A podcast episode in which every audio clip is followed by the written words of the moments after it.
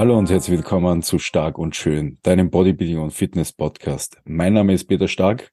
Und ich bin Alexander Krump. Und in diesem Podcast bekommst du Tipps, Tricks und Infos, wie du stark und schön werden kannst. Heute haben wir einen neuen Gast für euch und Arne, du warst noch nicht bei uns und jetzt habe ich es auch schon verraten. Es ist Arne Otte, ist für uns schon, äh, wie soll man sagen, eine Koryphäe in diesem Bereich, weil du bist auch wirklich ewig lang schon da drinnen, länger als Alex und ich und hast, glaube ich, schon viele Veränderungen der Szene und Co. miterleben dürfen. Deswegen Arne, wir freuen uns, dass wir dich heute bei uns willkommen heißen dürfen. Wie geht's dir? Ja, Peter, vielen Dank. Alex, vielen Dank, dass ich die Einladung bekommen habe. Ähm, für mich eine absolute Ehre, tatsächlich immer. Ich freue mich immer, wenn ich mal als Gast in einem Podcast ähm, zugegen bin. Ist für mich immer eine ungewohnte Situation, weil ich sonst immer in eurer Situation bin. Ähm, mir geht's auch eigentlich ganz gut. Ähm, ich habe hab mal wieder alles mitgenommen. Äh, Wochenende war ja äh, die INBA in, in Niederlanden und wir sind nach dem ähm, äh, nach, nach dem Wettkampf noch zu einem chinesischen Buffet essen gegangen. Und da habe ich mir scheinbar irgendein Sushi äh, gepickt, was mein Körper nicht so mochte. Seitdem habe ich, glaube ich, seit gestern so ein bisschen mit dem Magen zu kämpfen. Äh, ja, und äh, mehr möchte ich dazu nicht sagen, glaube ich. Also ich habe ein bisschen Gewicht gelassen, so zwei, drei Kilo, aber es sollte alles nur ähm, Wasser sein. Ansonsten geht's mir eigentlich blendend. Ähm, das ist jetzt eine kurze Makulatur. Ansonsten geht's mir eigentlich eigentlich ganz gut soweit, ja. Ja, ich glaube, alle Coaches, die da zuhören, wissen, dass ein Wettkampfwochenende meistens mit ähm, Gewichtsverlust einhergeht, einfach weil es da äh, ein paar sehr fordernde Tage immer sind. Äh, ich glaube, das kann man sich von außen so immer schwer auch vorstellen ähm, und auch als Athlet eigentlich gar nicht vorstellen, wie investiert man ähm, da als Coach dann ist. Ist tatsächlich so, dass äh, ich ja jetzt auch mal die Saskia quasi mitgeschickt habe ähm, beim Wettkampf für die GmbF, weil ich eben wegen der Geburt quasi nicht vor Ort sein konnte, ähm, weil es einfach zu knapp am, am Termin dran war. Und die hat dann auch einmal gemerkt, ja, da gehört halt eigentlich schon was dazu, weil Anreise ist ja nicht immer so einfach, wie man sich das vorstellt. Ähm, dann vor Ort sein, quasi 24-7 eine Person betreuen, dann am Wettkampftag die Person betreuen. Ähm, also das rundherum, das, das geht schon auf die Substanz. Plus, man, das, was man ja auch vergisst, wir sind ja alle ähm, im einen oder anderen Bereich ähm, online ja auch irgendwie präsent und tätig. Das heißt, da gehört auch noch dann die Social Media Präsenz dazu. Da gehören dann die ganzen Kunden, die man online hat und online betreut, auch noch dazu. Das gehört ja auch weiter noch erledigt am Wochenende, wenn man das quasi nicht irgendwie aufschieben kann und co. Ähm, und da kommt schon einiges zusammen und da ist man schon ziemlich fertig. Also ich habe ähm, tatsächlich gestern auch erst wieder mit dem Tobi drüber geredet äh, und der hat mir auch gesagt, naja, jetzt hat er einen Deload gemacht und jetzt brauche ich eigentlich einen Deload wieder vom Deload, weil ihn einfach das Wettkampfwochenende auch und die Heimreise einfach wieder komplett zerlegt haben. Ähm, aber ja, so ist es. Also da, wenn ihr AthletInnen seid, habt manchmal ein bisschen Mitgefühl mit uns. es ist nicht immer alles so geil, wie es vielleicht von außen scheint. Äh, es ist auch ein harter, harter Job. Ich, ich hätte es halt auch echt nicht, früher nicht erwartet halt, ne? Also dann früher hast du ja gesagt, okay, du hast halt, bist auf Reisen oder bist unterwegs und hast ja trotzdem so deine Bodybuilding-Verpflichtung immer dem bist du immer nachgekommen. Deine Protein-Feedings, Mik Mikronährstoffe und so weiter. Aber an so einem Wettkampfwochenende bereitest du auch irgendwie alles vor, nimmst auch alles mit. Aber wie du schon gesagt hast, man ist in dem Moment einfach vom Fokus so angespannt und so in dem Tag drin, dass du es dann doch wieder ein, zwei Mahlzeiten vergisst und dann bleibt es halt auf der Strecke. So, das ist, ist, glaube ich, einfach, kennt jeder, der da schon mal mitgemacht hat. Eigentlich müsste man sich schon fast wieder einen Betreuer für einen Coach mitnehmen. Ja, das der während dem Wett ja, ja das, also eigentlich will ich nicht schlecht, weil ich habe damals bei den Wettkämpfen immer einen Kevin als Helfer mitgehabt und der Kevin hat eigentlich am Wettkampftag mehr auf mich geschaut, als dass er anderen geholfen hat, damit ich einfach den Job machen kann. Und das war schon sehr, sehr cool, muss ich sagen. Also ein Betreuer für einen Coach mitzuhaben, schadet dann auch nicht. also dann habe ich noch gar nicht drüber nachgedacht. Sehr, ja. Stimmt, dann rückt in Zukunft immer das ganze Team aus. Der Coach, der Co-Coach, der Film äh, Videograf, der Betreuer für Videograf, Coach und Co-Coach und dann ein Athlet. Ja, jetzt kommt ja das Beste. Die meisten Leute glauben ja gar nicht, was man, äh, was man darum alles aufbauen muss. Ich wurde ja auch letztens erst vom äh, Präsidenten der NBC gefragt, oh, er macht so tolle Videos. Äh, beim Chris, beim QS sind jetzt tolle Videos aufgetaucht, nämlich ähm, die der Raffi gemacht hat und Co. Und dann hat er mal so gefragt, ja, wie macht's denn ihr das, mit welchem Programm? Also, na na, das, das macht der Videograf, der schneidet es professionell zu. Und das kostet dann, ja, pro Video einmal 200 Euro oder mehr. Und dann so, oh, ah, wusste nicht, dass ihr das so macht. schon, schon heftig. Ja, äh, ich glaube, darauf werden wir dann eh auch ein bisschen später zu sprechen kommen, ähm, einfach weil das, wir haben es vor dem Podcast eh schon so kurz besprochen, die Szene sich ja so immer weiterentwickelt und die Tools sich immer ändern, gefühlte Anforderungen sich ja auch so immer an uns Coaches ändern. Keine Ahnung, ob das dann einfach die eigene Erwartungshaltung ist, die man dann an den Tag legt, um quasi nicht irgendwie auf der Strecke zu bleiben, ähm, oder ob das quasi dann wirklich auch muss ist. Ähm, aber Uh, um nochmal kurz darauf zurückzukommen, das große Investment zahlt sich ja auch oft aus. Also einerseits bei den Wettkämpfen, uh, man bekommt ja sehr, sehr viel Retour in, in, in, in Form von Endorphinen, Glücksmomenten, Highs, Downs, also die ganze Palette an Emotionen. Plus eben ähm, ist es auch so, dass natürlich die, die Resultate da endlich präsentiert werden, mit denen man an den, mit den Personen ähm, entsprechend arbeitet und da die, die ähm, Pakete, die man so schnürt, ähm, dann endlich auf die Bühne gestellt werden können. Ähm, dann ist es natürlich immer in den Augen der Judges, wie dann entschieden wird. Und Arne, da warst du ja jetzt dieses Jahr schon sehr, sehr erfolgreich in dieser frühen Saison. Ähm, du warst jetzt bei der GmbF und bei der EMBA Neverlands vertreten. Wie waren da deine Ergebnisse?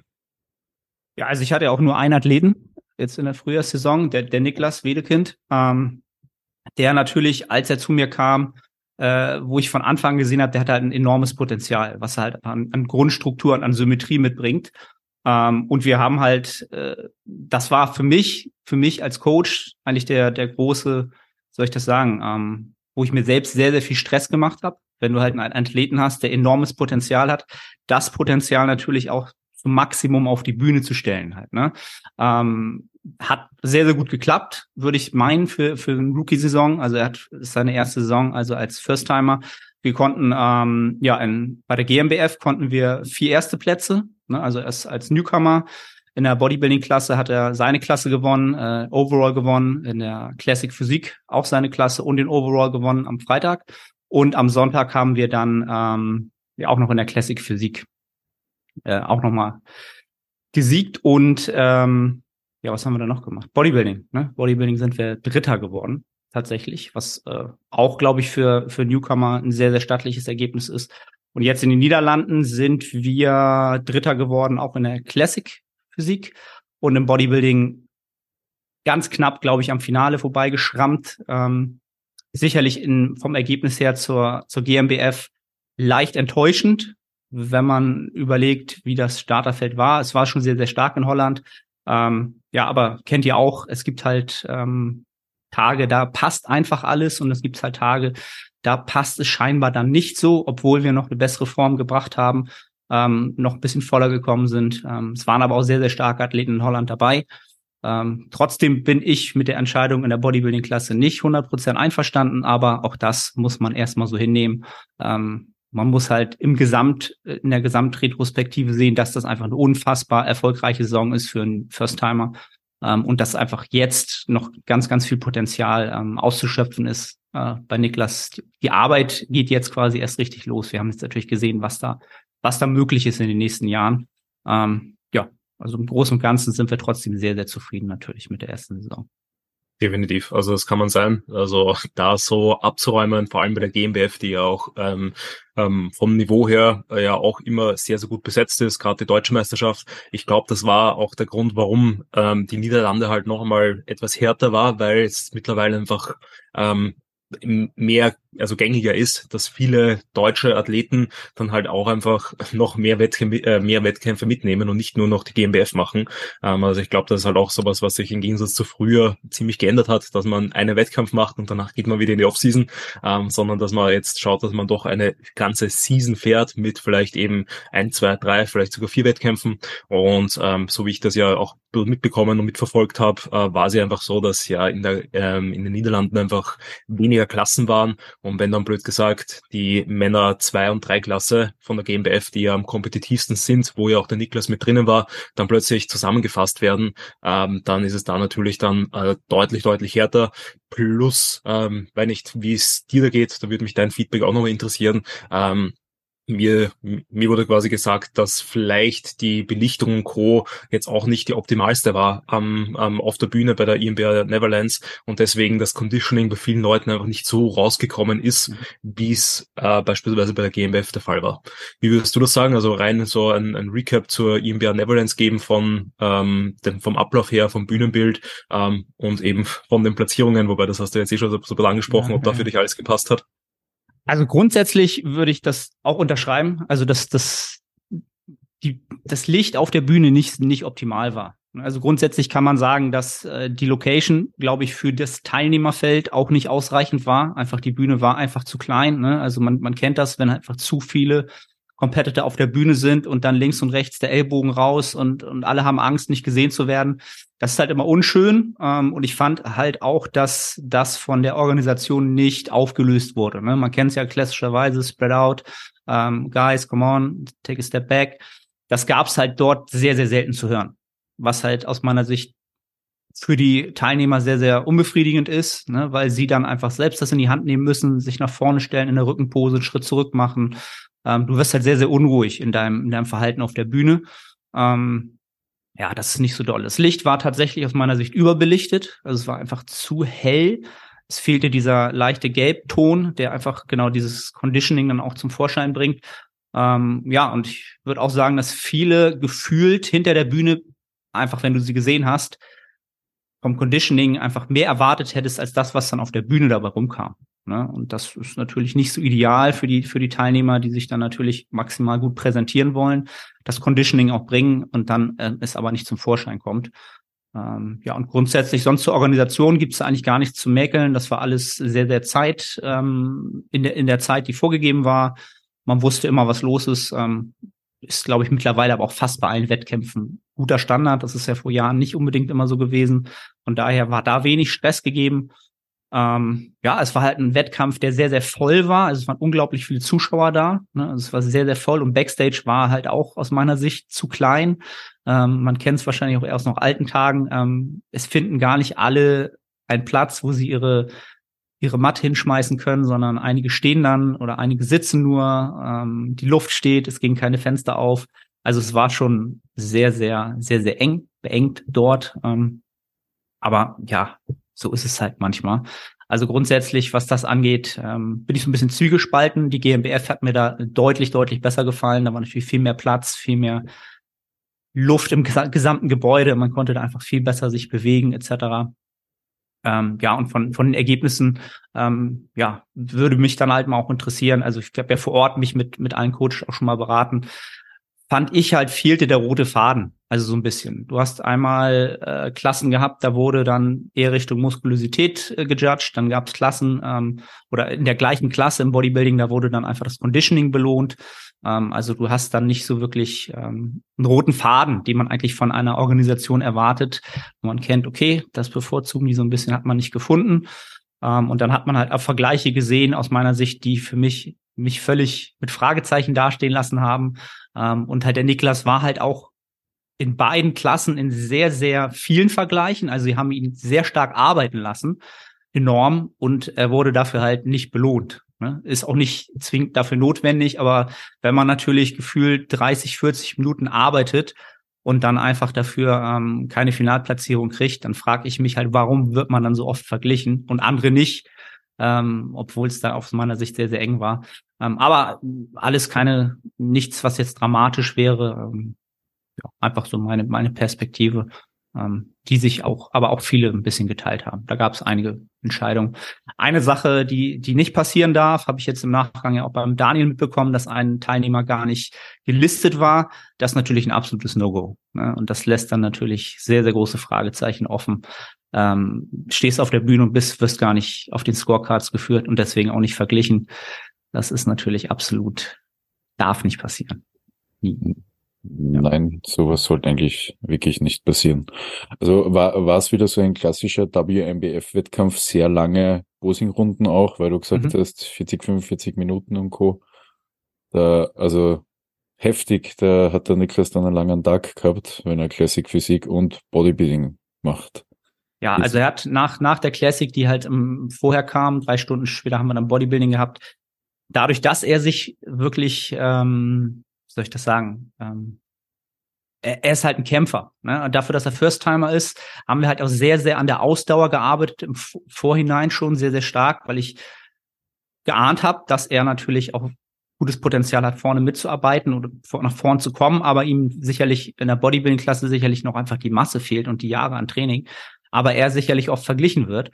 Ähm, und er hat sich da halt wirklich durchgekämpft und hatte dann halt aber auch schon, ähm, also die Quads waren dann halt schon wirklich zu nach der ersten Runde, weil er einfach natürlich dadurch, wenn du so oft verglichen wirst, hast du natürlich auch im Kopf, okay, die wollen mich sehen, die wollen gucken, ich bin vorne.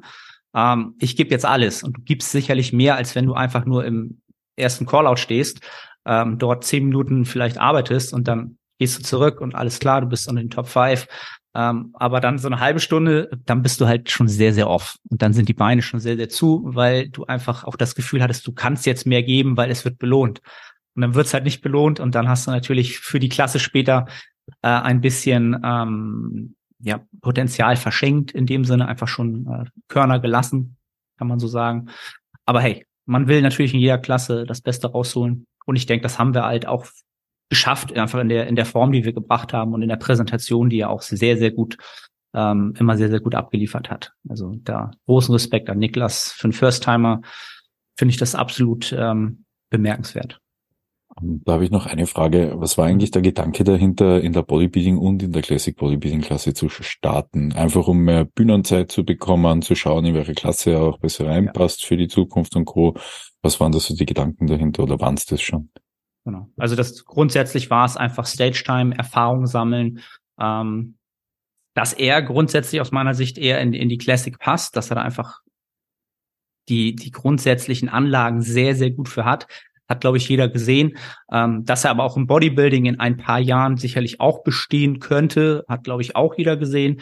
Deswegen war es auch einfach ein Test und auch, auch für ihn, um zu gucken, wo fühle ich mich wohl, ähm, was macht mir mehr Spaß. Ne? Also wenn man es mitnehmen kann, sollte man das aus meiner Sicht gerade in der ersten Saison durchaus mitnehmen, weil man ja noch gar nicht weiß, wie das Ganze überhaupt ähm, belohnt wird und wie die Judges das überhaupt selber sehen. Ja, und das war einfach der Gedanke dabei. Ja, definitiv. Also man muss ja auch einfach sagen, ähm, gerade im Natural Bodybuilding sind ja die, ähm, die Grenzen dieser Klassen sehr, sehr fließend. Also meistens gute Bodybuilder, eben die einfach einen guten Frame mitbringen, die werden sowohl im Bodybuilding als auch in der Classic entsprechend ähm, gutes Feedback erhalten, einfach weil es ja nicht so ist wie beispielsweise bei der NPC oder eben bei ungetesteten Verbänden, dass dort die Bodybuilder, sage ich mal, mit deutlich mehr Masse dann plötzlich dastehen als die Classic Physik Athleten, weil dort die Classic Physik einfach vom Gewicht her deutlich stärker gekappt ist als beispielsweise in den anderen Klassen. Und da haben wir uns ja bei der GmbF, da gibt's ja noch die Regelung auf der nationalen Ebene, dass du für die Classic Physik den FFMI nicht überschreiten darfst. Das war halt für uns auch noch so eine kleine Challenge. Äh, den haben wir punktgenau mit 23 erfüllt, sonst hätten wir dort nämlich auch gar nicht starten dürfen. Das war dann auch noch so eine kleine Herausforderung in der Peak Week. Ähm, dort war aber ganz klar das Ziel, wir bringen die Bestform und wenn es für die Classic nicht reicht, in Anführungsstrichen, was sich sehr, sehr bekloppt anhört, dann hätten wir es äh, hingenommen, aber es hat zum Glück gepasst.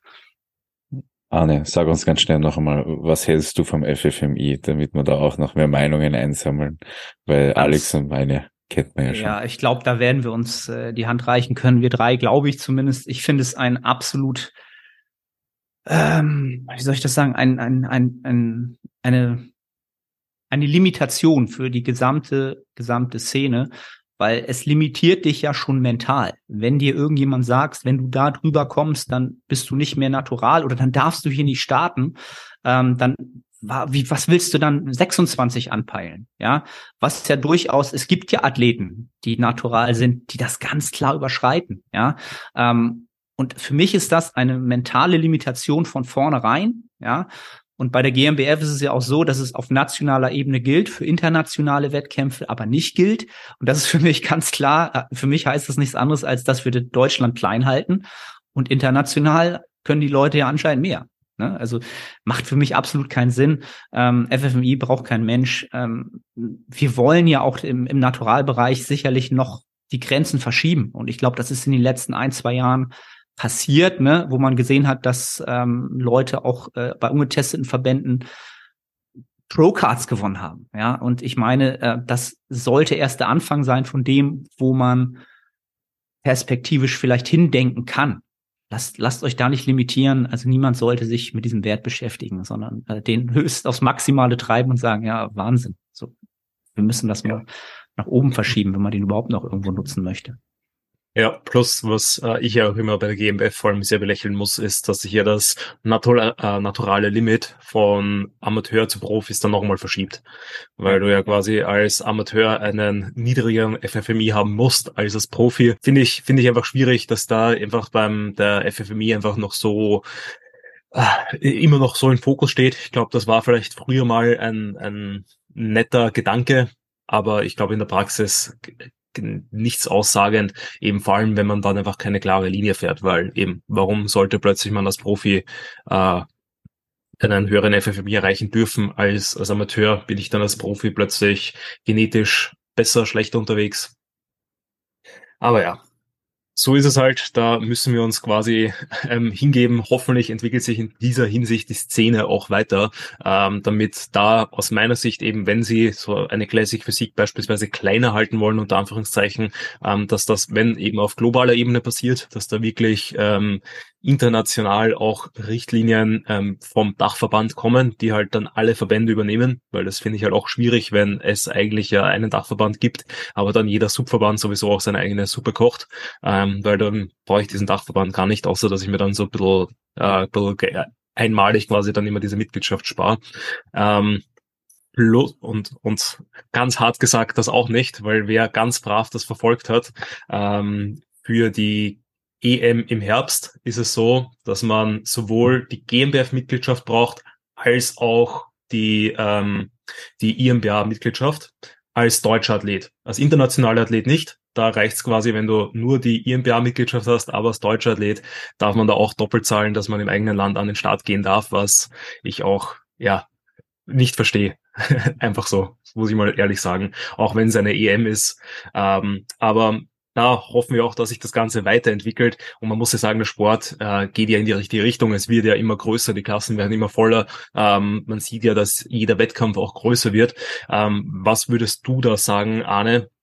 Ähm, was sind so die Sachen, die sich am besten und die sich vielleicht nicht ganz so positiv äh, über die Jahre jetzt entwickelt haben. Ähm, vielleicht, wenn man da auch im Vergleich, was jetzt vor Corona beispielsweise war und nach Corona, weil ich finde, da ist eigentlich so ein schöner Cut eigentlich dazwischen, ähm, die so, die, die diese Ära, sage ich mal, so ein bisschen trennt, wobei man da auch sagen muss, so zwei neun 2019 herum war ja quasi es eigentlich schon so hat man sich, hat sich dieser Trend schon abgezeichnet und der hätte sich jetzt, also zieht sich aus meiner Sicht jetzt linear bis 2023 jetzt eh weiter, eben dass Athleten besser werden, dass die Klassen größer werden und und und. Aber, aber wie, wie siehst du da so, was, was würdest du sagen, was war früher vielleicht besser und was gehört auf jeden Fall aktuell immer noch weiter verbessert? Also ich, ich würde sagen, ist jetzt schwer zu sagen, heu heute ist schon, es ist einfach nur besser geworden. Ja, es gibt sicherlich Aspekte, die früher vielleicht auch besser waren, die fallen mir jetzt aber ad hoc nicht sofort ein. Also ich würde einfach sagen, dass sich diese gesamte, die gesamte, auf jeden Fall die, im Naturalbereich, für andere Bereiche kann ich nicht sprechen, weil ich das nicht so sehr verfolge, äh, würde ich einfach sagen, dass durch diese Pandemie wie du auch schon gesagt hast, vorher gab es schon Trend zur Professionalisierung von Wettkämpfen und vor allen Dingen auch zur Professionalisierung aller Athleten. Einfach dadurch, dass es einfach ähm, immer mehr qualifizierte Coaches auf dem Markt geströmt sind, die natürlich auch sehr, sehr ähm, gute Arbeit gemacht haben, vor allen Dingen auch, ähm, soll ich das sagen, es gibt halt mittlerweile sehr, sehr viele Coaches, deren, denen der Mensch einfach sehr, sehr am Herzen liegt. Ja, einfach, dem nicht nur einfach das Ergebnis am Herzen liegt, sondern die sehr, sehr auf den, auf die, auf die Menschen eingehen und dadurch natürlich auch immer wieder ähm, langfristig mit diesen Menschen zusammenarbeiten und dann einfach über lange Zeit sehr, sehr gute Resultate ähm, produzieren. Also ich glaube, ein Aspekt, warum die Szene sich so positiv entwickelt hat, sind auch sehr, sehr, ähm, Großteil auch sehr viele Coaches, die natürlich die Athleten betreuen.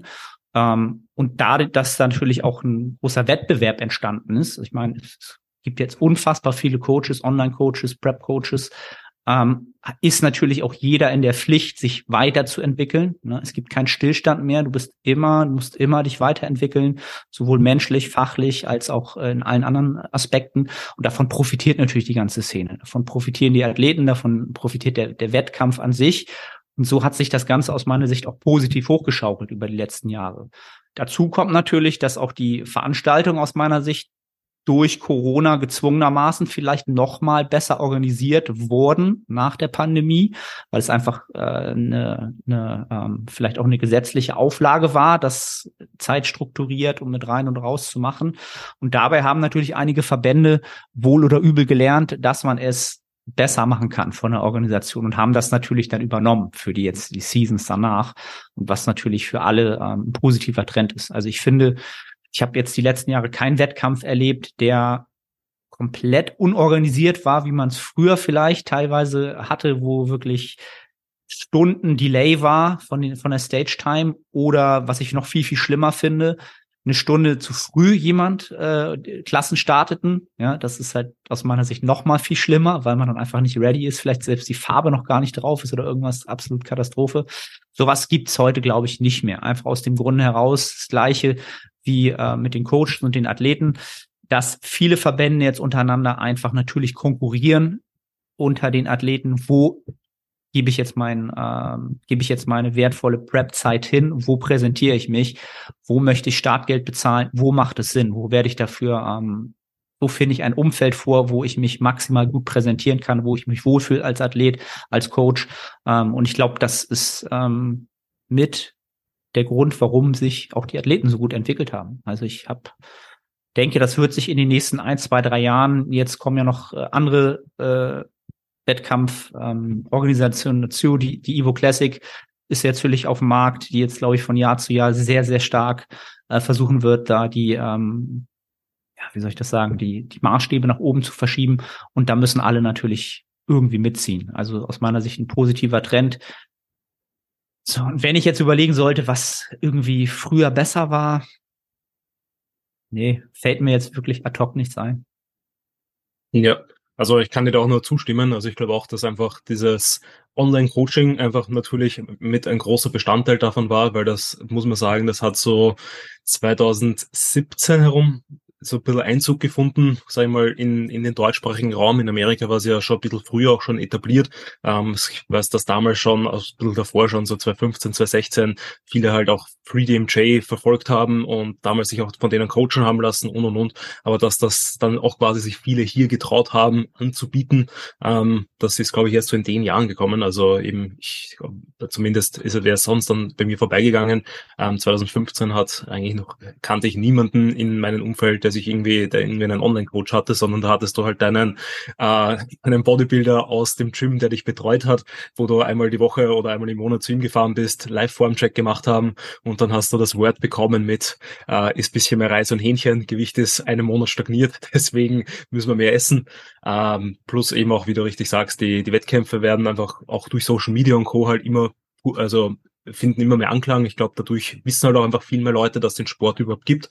Ähm, plus, man muss halt auch einfach sagen, glaube ich, dass ähm, durch, auch durch Social Media, gerade durch TikTok und Co. auch viele jüngere Leute jetzt schon sehr, sehr gute Informationen auch einfach bekommen. Einfach weil ja auch da viele äh, Coaches, Content Creator und Co. ja da sind, die einfach dann viel gratis Mehrwert liefern. Ähm, unter anderem ja du auch über dein Social Media, über Instagram und über deinen Podcast auch. Ähm, wo man dann, wenn man das früh genug trackt, dass man da, wenn man die Sachen befolgt, auch wirklich Ergebnisse erzielt. Und dann, wenn man mit 14, 15 ähm, dann da beginnt, vieles richtig zu machen, man mit 17, 18, 19 halt schon dann sehr, sehr gut aussieht und vielleicht sogar dann besser als so manch 30-Jähriger, der halt eben erst mit 25, 28, was auch immer begonnen hat, weil man dann einfach diese goldenen Jahre, sage ich mal, wo man sehr, sehr gut wachsen kann, einfach wirklich auch nutzt, ähm, dass darüber halt auch einfach der Talentepool steigt steigt ähm, und das dann auf jeden Fall so eine große, große positive Aufwärtsbewegung ist. Ähm, Einzige, was ich sagen muss, ähm, was vielleicht, also ist jetzt auch, kann man eigentlich auch nicht wirklich sagen. Also was ich mir hoffe, was noch besser wird, werden, dass die Locations und Co. jetzt besser werden. Ich glaube, dass da auch über die Evo und beispielsweise die AMBF dieses Jahr halt auch schauen, dass sie jetzt dann eben, so wie du es richtig gesagt hast, schauen, dass sie sowohl den Athleten als auch den Zuschauern eine entsprechende Bühne bieten, ähm, dass du da ähm, ähm, eine geile Experience hast als Athlet, dass du Backstage eben nicht irgendwie eingeengt bist und da quasi auf der Bühne halt auch genug Platz hast, um dich ordentlich zu präsentieren. Genauso wie für die Zuschauer, dass da halt es dann nichts, also dass einerseits halt auch Livestreams und Co. jetzt mittlerweile schon gang und gäbe sind, ähm, plus dass aber auch natürlich vor Ort in der Halle immer genug ähm, Plätze verfügbar sind, dass man da nicht Angst haben muss, dass man ähm, kein Ticket mehr bekommt, sowohl vielleicht als Coach hinten als auch als Zuschauer vorne. Ähm, aber ja, insgesamt sehr, sehr geil, wie sich das Ganze entwickelt, muss man aber auch so sagen. Und bin gespannt, was die nächsten Jahre auch so bringen. Da hake ich jetzt noch einmal ein und habe noch eine Frage an dich, Anne. Jetzt haben wir drüber geredet, dass alles so progressiv vorangeht. Die Wettkämpfe sind progressiv, die Entwicklung der Athleten ist progressiv, das Coaching ist sehr, sehr progressiv. Damit steigt natürlich aber auch äh, wie soll man sagen, der Vergleich, der Wettkampf innerhalb der Athleten, aber auch innerhalb der Coaches. Die Erwartungshaltungen verändern sich und Co. Auch für, wenn man sich jetzt anschaut, First-Timer-Seasons. Man sieht jetzt so viele First-Timer-Seasons, wo eine raufgeht, alles abräumt und Co. Das muss man mal den anderen äh, Athleten erklären, die vielleicht nicht diese Ausgangslage haben, nicht die Genetik mitbringen, beziehungsweise noch nicht so lange trainieren und Co. Jetzt eine Frage an dich. Wie geht's dir mit dem Ganzen, dass das Ganze immer mehr, also immer kompetitiver in allen Bereichen wird? Mhm. Finde ich eine sehr, sehr gute Frage, weil ähm, ich glaube, ich weiß, worauf du so ein bisschen ab, abzielst. Wachstum ist natürlich immer für uns in der Wahrnehmung etwas Positives. Danach streben wir natürlich maximal allein durch unseren Sport. Das ist, das, das ist unsere Währung, in der wir bezahlt werden, ganz klar. Wenn Wachstum aber natürlich nicht nicht unbedingt, wie soll ich das sagen? Also es ist schon organisch, ja, wir machen das ja alles natural und auch der Sport wächst dann schon ähm, organisch, aber ähm, was, was, was du, glaube ich, meinst, ist, dass wir durch Social Media natürlich diesen starken Vergleich haben. Alle Athleten vergleichen sich tagtäglich, ja, wer macht was und es ist ja dieses Highlight Rail, dass alle nur das Positive zeigen. Ähm, und es entsteht natürlich auch für jeden Athleten und auch für jeden Coach dadurch im tagtäglichen Alltag aus meiner Sicht ein, größerer Druck. Ergebnisse zu produzieren, noch bessere Ergebnisse zu produzieren, schneller Ergebnisse zu produzieren, also höher, schneller, weiter zu, zu agieren, zu fungieren, ähm, was aus meiner Sicht viel auch vom Prozess, soll ich das sagen, in der Wahrnehmung maskiert. Also man, man kriegt seinen Prozess vielleicht gar nicht mehr so stark mit, man nimmt ihn nicht so wahr, man schätzt ihn auch nicht mehr so wert, man schätzt ihn erst dann wert, wenn er in dieser Geschwindigkeit von Instagram ist. Ja, also es geht halt von Tag zu Tag, PR. Jedes Training ist ein absoluter, ein absoluter Spaß, eine 10 von 10, wie man so schön schreibt. Und das ist es einfach nicht. Und das weiß auch jeder, der zuhört, weiß es auch selber.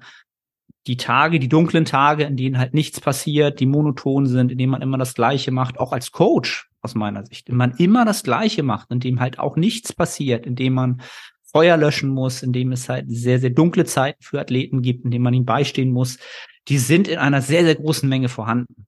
Die werden aber halt nicht mehr ähm, porträtiert, ja, und dadurch entsteht halt dieser Eindruck, dass das auch nicht stattfinden darf. Wenn ich so sowas habe, dann, dann lasse ich das weg. Ich kommuniziere das nicht, ich zeige das vielleicht nicht, weil es vielleicht negativ wahrgenommen wird, weil alle anderen es ja auch nicht haben, ja. Und da kann aus meiner Sicht sehr, sehr schnell da können, kann man natürlich sehr, sehr schnell ausbrennen, als Athlet, vielleicht auch als Coach, weil man einfach glaubt, keine gute Arbeit zu machen oder andere viel, viel bessere Arbeit machen, obwohl man wirklich eine sehr, sehr gute Arbeit macht. Man ist maximal investiert, man gibt wirklich das Beste für seine Athleten. Die Athleten geben auch das Beste jeden Tag im Gym. Ähm, aber es, Wachstum ist halt niemals linear. Das wissen wir aus der Biologie. Ähm, und je früher man sich mit den Gedanken ähm, anfreundet, ja, und je länger man den Sport halt auch macht, desto eher findet man auch Akzeptanz dafür. Ja. Dann nimmt man das auch an und nimmt es teilweise sogar auch positiv wahr. Ne? Also jede, blöd auch immer klingt, esoterisch, jede, jede schlechte Phase, jede, jede Katastrophe hat natürlich Wachstumspotenzial, um daraus zu lernen, daraus stärker hervorzugehen. Ähm, und das bleibt vielleicht auf der Strecke, dadurch, dass wir vermeintlich, wie ich es ja auch eben selbst so ein bisschen skizziert habe, alles nur besser wird, alles nur höher, schneller, weiter wird. Ähm, ja, man darf nicht vergessen, dass dahinter immer noch ein Mensch steht, der auch Gefühle hat, Emotionen hat und nicht einfach nur eine Muskelmaschine ist, die von morgens bis abends seine Bodybuilding-Verpflichtung ähm, ja, den, den nachkommt, sondern es wird auch Zeiten geben, in denen du das nicht kannst, in denen du es weniger, weniger kannst. Und der Alex wird da sicherlich aktuell sehr, sehr stark ähm, merken, wie das ist, wenn sich im Leben einfach ähm, Prioritäten auch mal verschieben. Und das ist auch gut so. Denn ähm, ja, mehr Wachstum gibt's halt nicht, zum Beispiel als ein äh, Kind in die Welt zu setzen. Ähm, ja. Um da von der Sophie den Spruch zu klauen, das ist das echte Bodybuilding. Ähm, aber ähm, du hast voll und ganz recht und ich finde, das ist quasi auch so ein sehr, sehr schöner Kreis, den wir so ein bisschen in der Episode gerade ziehen, weil wir ja quasi da am Anfang auch schon das Ganze so ein bisschen wieder angeteasert haben. Uh, und ich finde, dass du da jetzt auch sehr, sehr gute Worte gefunden hast und das Ganze quasi sehr, sehr gut beschrieben hast, wie es ja quasi auch uns allen so geht. Ähm, glaubst du, dass quasi dieser Wachstum irgendwann mal so auch so seinen, seinen Peak erreicht, ähm, dass quasi das Ganze dann gesättigt sein wird, weil gefühlt zumindest in Amerika, die uns ja so in dieser Szene in dem Sport voraus sind, ähm, habe ich ja, also zumindest komme jetzt auch nicht super viel mit, ähm, ist es Gefühl ja nicht mehr so, als würde es dort jetzt so viel krasser werden vom Niveau her, sondern es würde ja Europa quasi eigentlich gerade ähm, immer mehr angasen und aus meiner Sicht eigentlich auch schon ähm, bis auf ein paar Ausnahmeathleten eigentlich auch schon so im, Summe auf jeden Fall übertreffen. Also ich würde schon behaupten, dass das Amateurniveau in Europa besser ist als das Amateurniveau in Amerika, ähm, weil dort glaube ich einfach eben es der Fall ist, dass die Wettkämpfe einfach nicht mehr so gut besucht sind und und und. Glaubst du, dass das bei uns auch so sein wird?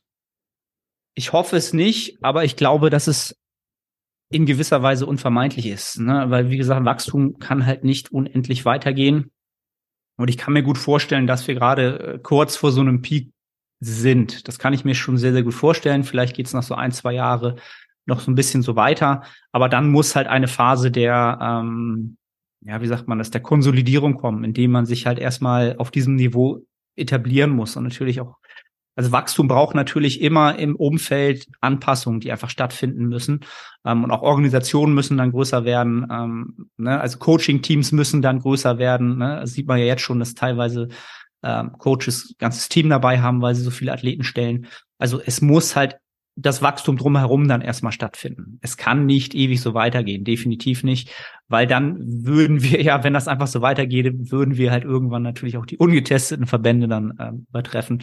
Und es ist ja rein physiologisch auch nicht möglich, dass die Athleten jetzt noch unfassbar besser werden, weil ich glaube, wir haben schon ein paar Athleten, die jetzt noch ihre Prime vor sich haben, die jetzt auch schon unfassbar erfolgreich sind und auch schon ähm, eine unfassbare Menge an Muskulatur auf ihren Frame drauf haben. Aber da ist das Potenzial sicherlich auch schon zum guten Maße ausgeschöpft. Ähm, da wird sicherlich noch was gehen, aber ja, das exponentielle Wachstum wird irgendwann aufhören müssen. Definitiv. Ich glaube, das sind jetzt so langsam sehr gute abschließende Worte auch für diese Podcast-Episode. Anne, dürfen wir dich noch fragen, was mhm. du angehenden jungen Online-Coaches auf dem Weg geben würdest, was du auch äh, angehenden jungen äh, Athleten und Athletinnen auf dem Weg mitgeben würdest, damit sie erstens mal gut mit diesem Wachstum natürlich zurechtkommen, mit auch mit der steigenden Erwartungshaltung ans Coaching natürlich, aber auch ans Athletendasein beziehungsweise Wettkampfdasein und Co.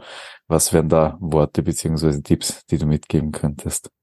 Ach, ich glaube, das ist sehr, sehr, für mich sehr, sehr einfach, weil das kann ich eigentlich für beide, für beide Aspekte, glaube ich, gleich halten. Habe ich ja vorhin schon mal so ein bisschen angerissen, einfach den ganzen Prozess an sich mit allen seinen Höhen und Tiefen versuchen wertzuschätzen. Also sich in Geduld lernen, also Geduld als, als, als höchstes Gut sehen, ja, dass man geduldig bleibt, gerade in einer Zeit, in der wir alles sehr, sehr schnell haben wollen, sehr, sehr schnell Ergebnisse haben wollen, ist, glaube ich, Geduld und Kontinuität sind die zwei Hauptfaktoren, die dich sowohl als Athlet als auch als Coach immer organisch wachsen lassen werden. Und solange du diese beiden Faktoren nicht aus, außer Augen lässt oder dich dort zu weit von entfernst, weil es gibt einfach Zeiten, in denen Wachstum exponentiell ist. Da hast du als, als Coach auf einmal enorm viele Anfragen und du denkst, boah, ich kann das gar nicht mehr abdecken, ich muss jetzt, äh, muss das jetzt äh, cappen, ich kann nicht mehr machen. Ähm, oder als Athlet hast du einfach ein Jahr, wo du enormes Wachstum verzeichnen kannst. Ähm, dafür wird es aber auch Zeiten geben, die dann mit dem Anker, dass es mal so gut war, einfach sich sehr, sehr schleppend und schwer anfühlen, anführen werden.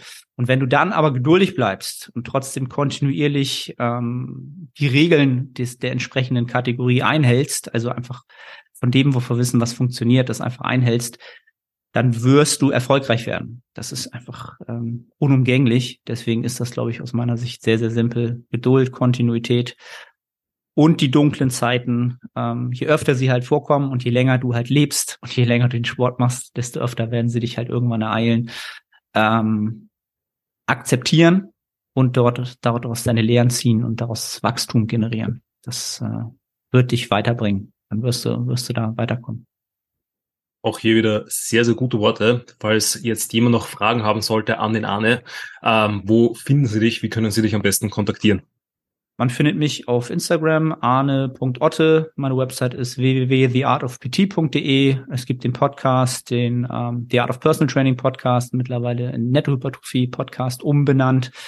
Ja, einfach bei Google Arne Otte eingeben, dann kommen alle Links Genau. Oder einfach in die Beschreibung reinschauen. Da kommt man auf dein Instagram-Profil und von dort, glaube ich, über den Linktree dann vermutlich auf alle anderen Ressourcen, sei es eben Website für Coaching-Anfragen, sei es ähm, der Podcast, um da noch mehr ähm, Content von dir zu hören. Ähm, und genau. Und in diesem Sinne möchte ich mich bei allen Zuhörerinnen auch bedanken, die diesen Content genüsslich genossen haben und ähm, würde euch bitten, euch für zehn Sekunden Zeit zu nehmen und zwar in die Podcast-Plattform eurer Wahl zu gehen und dort eine Kurzbewertung dazulassen. Es hilft dem Podcast auf jeden Fall enorm beim Wachstum und bedeutet uns allen auch sehr, sehr viel. Wenn euch diese Episode auch gefallen hat, dann könnt ihr euch das gerne in euren Social Media Plattformen teilen, den Arne, den Peter und mich natürlich auch gerne ähm, taggen. Wir ähm, feiern das dann auch ziemlich und wenn ihr da Fragen habt, uns natürlich auch gerne jederzeit schreiben. Und ansonsten verabschiede ich mich schon mal. Arne, vielen, vielen Dank, dass du mit dabei warst. Vielen Dank für deine ähm, Expertise und wir hören uns auf jeden Fall dann beim nächsten stark und schönen Sonntag wieder. Ich danke euch. Und nicht vergessen, wenn dir der Podcast gefällt und du Supplements benötigst, dann unterstützt den Podcast, unterstützt den Alex und mich, indem du bei ESN mit Rabattcode Krump einkaufst, bei Ivo mit Rabattcode Beat und das war's jetzt auch von meiner Seite. Ich wünsche dir einen schönen Sonntag, alles Gute, ciao und baba.